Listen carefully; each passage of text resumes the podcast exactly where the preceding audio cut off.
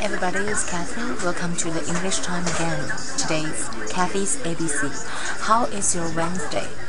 Um, there is a train accident in Alishan, Alishan Railroad. They have a train, and because you know, uh, turnover, at least six people died, and the news is still going on. I don't know what will happen, and you know, I hope that the casualty will not rise again.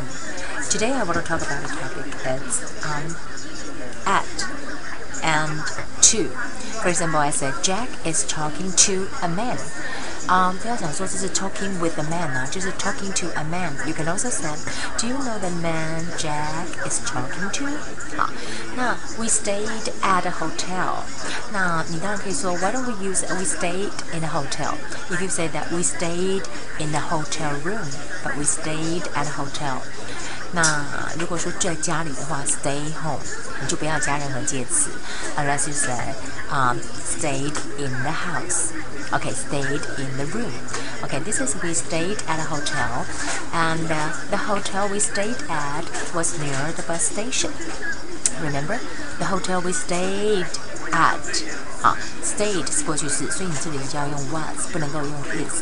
The hotel we stayed at was near the bus station and today's vocabularies and go to like by yourself, by yourself. Also, you can say on your own，就是靠你自己。Share 什么什么 with，share 什么什么 with 是分享。Enjoyable 是 adjective 是愉快的。Adult 是 noun 是名词成人。Miserable 就是悲惨的。记不记得有一个这个很有名的音乐剧哈，La Miserable，La Miserable 是 呃 Victor 雨果他的作品啊。那我们就叫做。《悲惨世界》讲的是当时法国大革命的时候，一个小女孩跟她的养父上墙之间的故事。But that that was one of my favorite Broadway musical. Um, now I would like to refresh it again. Talking to Jack is talking to a man. Do you know the man Jack is talking to?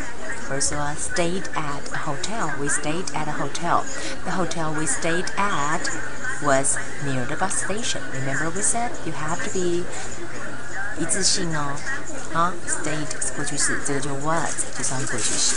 Okay, that will be the English lesson for today. I hope you guys try to memorize it. I'll see you tomorrow.